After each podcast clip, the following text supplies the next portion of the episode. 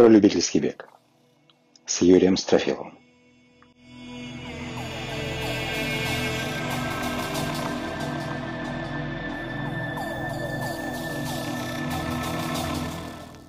Бег, рай и энтропия.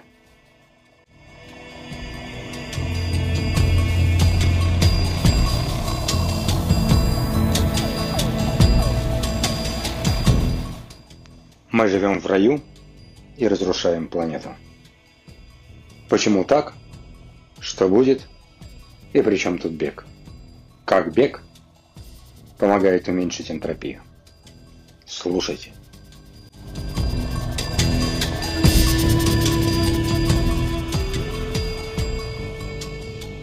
Если коротко. Мы живем в раю. Нахрена нам лучше? Зачем нам развитие? Что не устраивает? Посмотрите на своих родителей. Они жили в десятки раз труднее. Гигантский рост сделал нас счастливее? Нет, счастья больше не стало. Бесконечный рост продолжаться не может.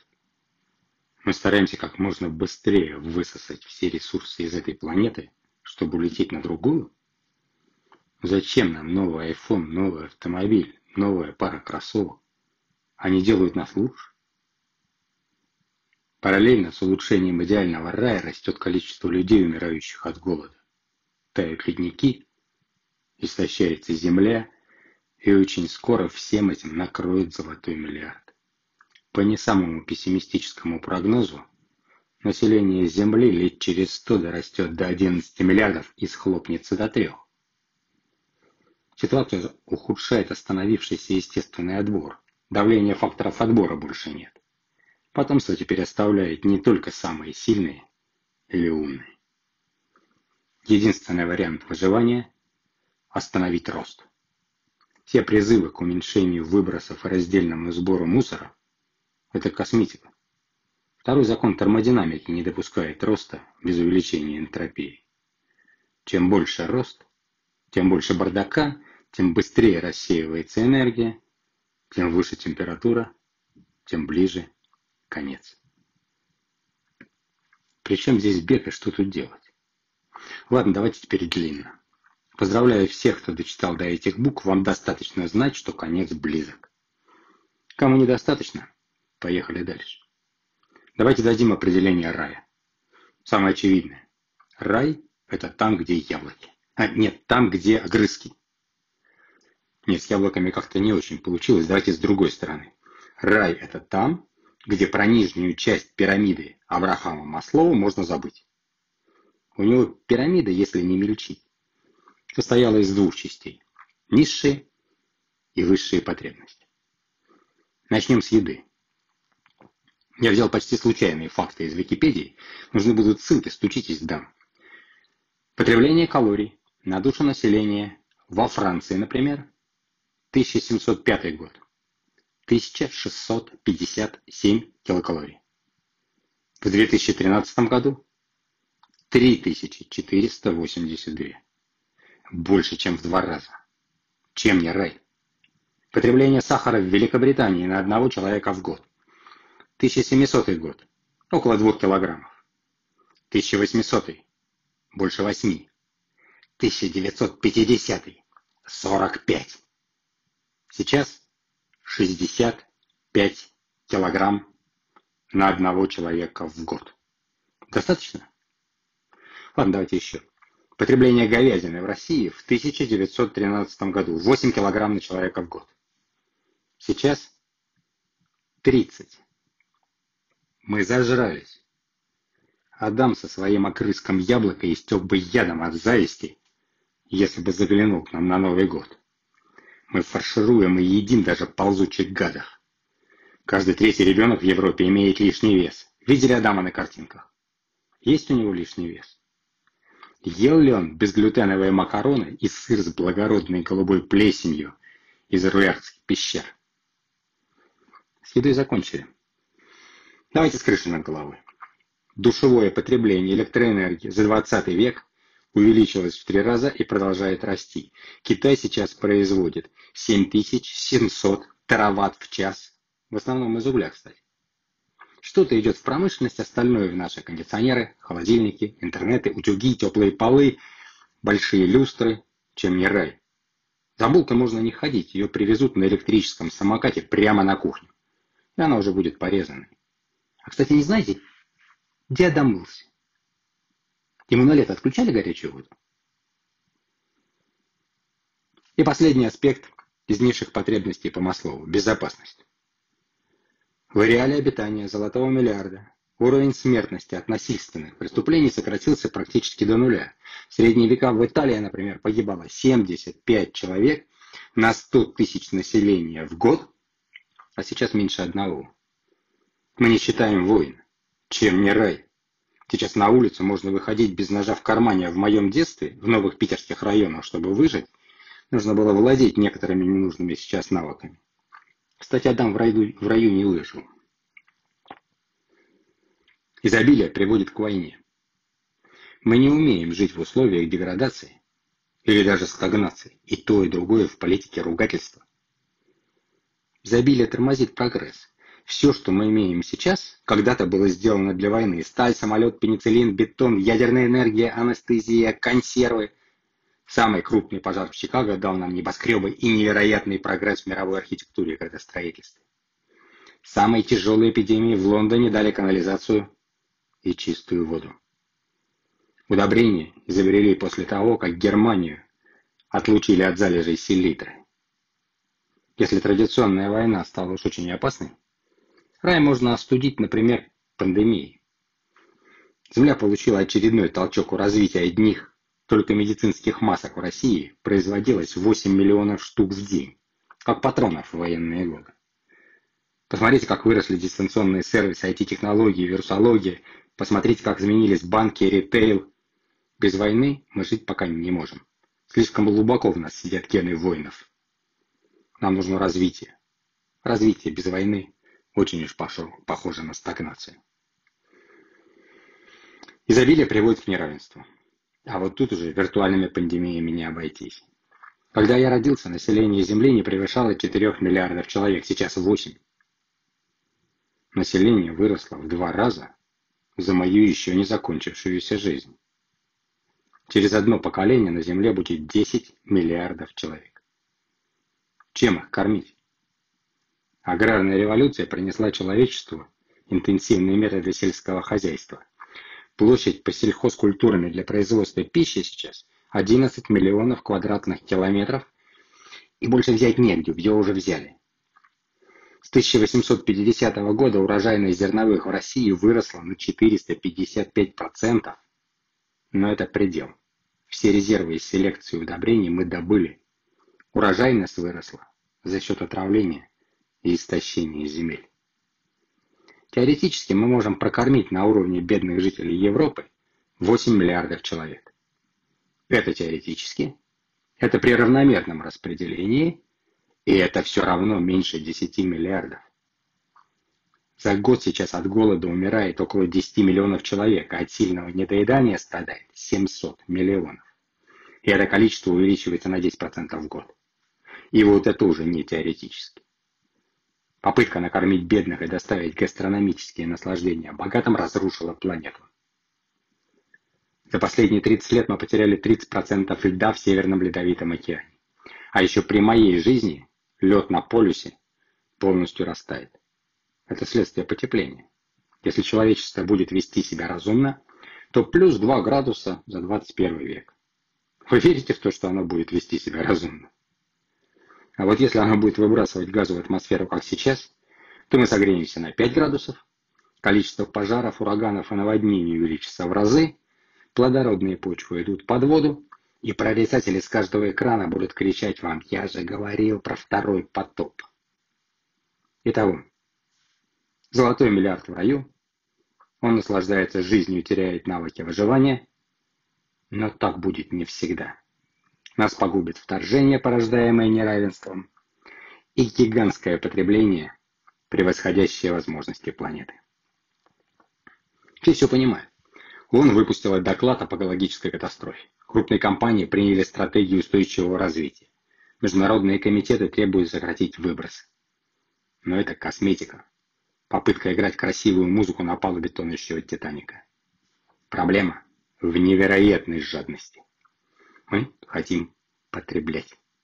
Больше еды, больше одежды, больше гаджетов, больше машин, больше денег, больше квадратных метров.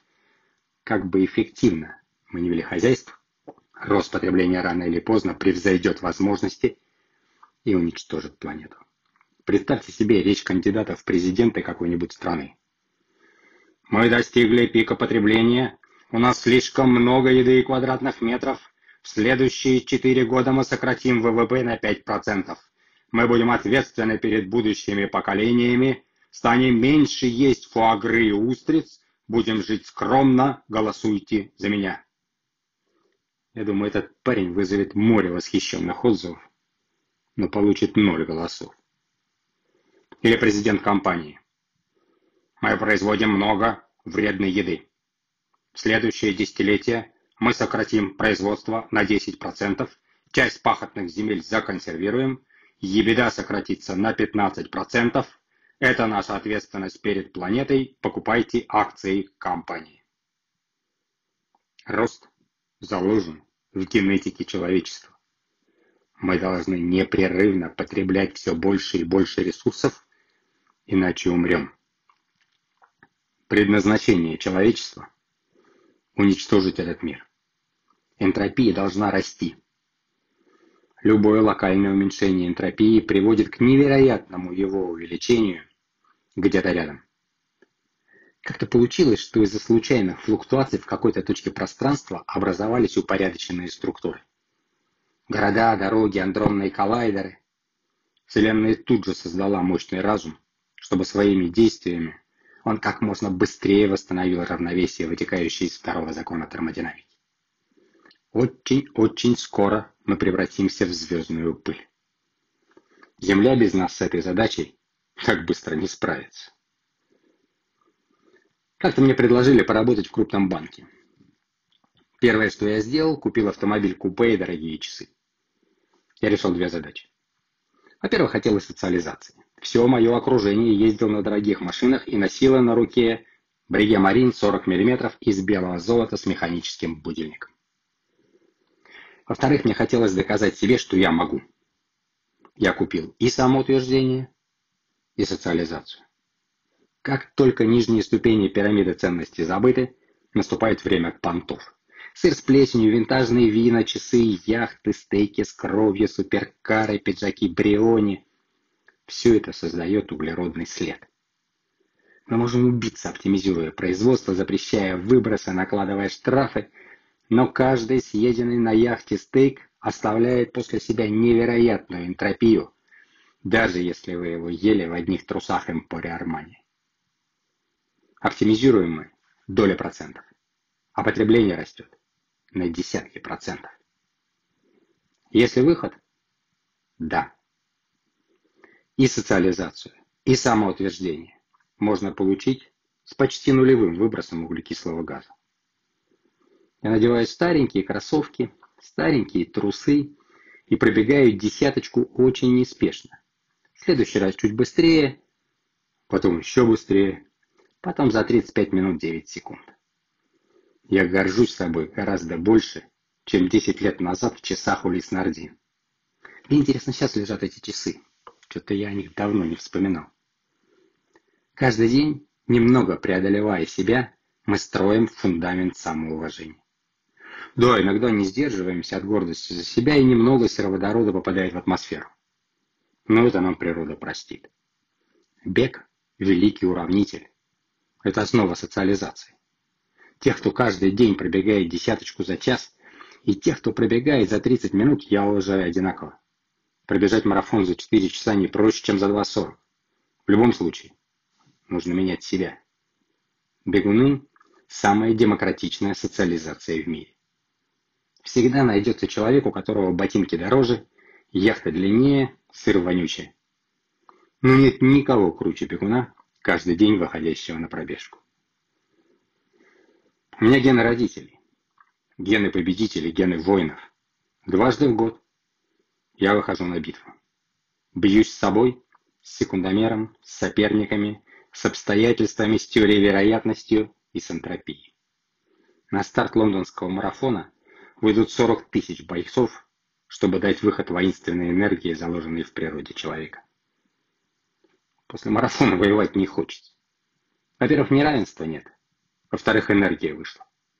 И все это с нулевыми выбросами. Вы можете сами сравнить бюджеты марафонов и бюджеты Министерства обороны. Я думаю, что выбросы пропорциональны бюджетам. Потребление – это гедонизм. Можно пить сатерн с фуагра и слегка запотевшего бокала тонкого стекла, разглядывая барашки на океанских волнах под ласковым солнцем. Но я не пил ничего вкуснее самого простого пива после длинной пробежки жарким днем.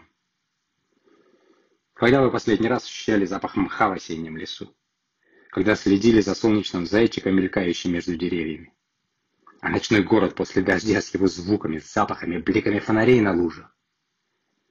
Бег дает радость от самых обычных вещей, несравнимую с недолгим купленным удовольствием. И все это снова с нулевыми выбросами и снова не создавая неравенства. Лес принадлежит всем. Мы добрались до самой вершины пирамиды. Осторожно, не уколитесь. Творчество. Кто-то собирает ретро-автомобили, кто-то вина, кто-то бизнес-джеты. Кому-то для творчества нужен лист бумаги и карандаш, кому-то телескоп Хаббл. Мне для творчества нужен секундомер. Бег – это непрерывный поиск очередных 20% усилий для получения очередных 80% прогресса. Скорость убивает выносливость, объем убивает скорость. Тяжелые тренировки убивают семейные отношения. Семейные отношения создают ненужный бытовой стресс. Частые тренировки убивают бизнес. Бизнес дает деньги на поездки, но не дает тренироваться в полную силу. А еще и сотни вариантов тренировочных планов и миллионы рецептов правильного спортивного питания и кроме того, мы все разные, и советы лучших нельзя применить к себе. Сотни компромиссов создают бескомпромиссные результаты. Нет ничего увлекательнее, чем эксперименты на живых людях. Я не завидую Микеланджело. Он отсекал ненужное от бездушного куска мрамора. А мне приходится избавляться от собственной живой плоти. Но результат... Ты стоишь за финишной чертой, смотришь на секундомер и вместе со всем миром любуешься и гордишься своим творчеством. Ты сделал это. И ты сделал это без углеродного следа и не создавая неравенства. Но в раю может ли быть что-то круче рая? Можно ли быть счастливее, чем в раю? Мы уже в раю. Куда вы, люди? Стойте, дальше не нужно. Получайте счастье здесь, непосредственно, без посредников, напрямую, дешево, как в детстве. Вспомните, сколько счастья вам окружающим давали ваши первые шаги. Кстати, сначала вы побежали, потом пошли, потом сели на диван, и счастье куда-то делось. Вы попытались счастье купить, и это не привело ни к чему, кроме углеродных выбросов и ужасающего неравенства. Меньше жрите и бегайте. А теперь самое главное.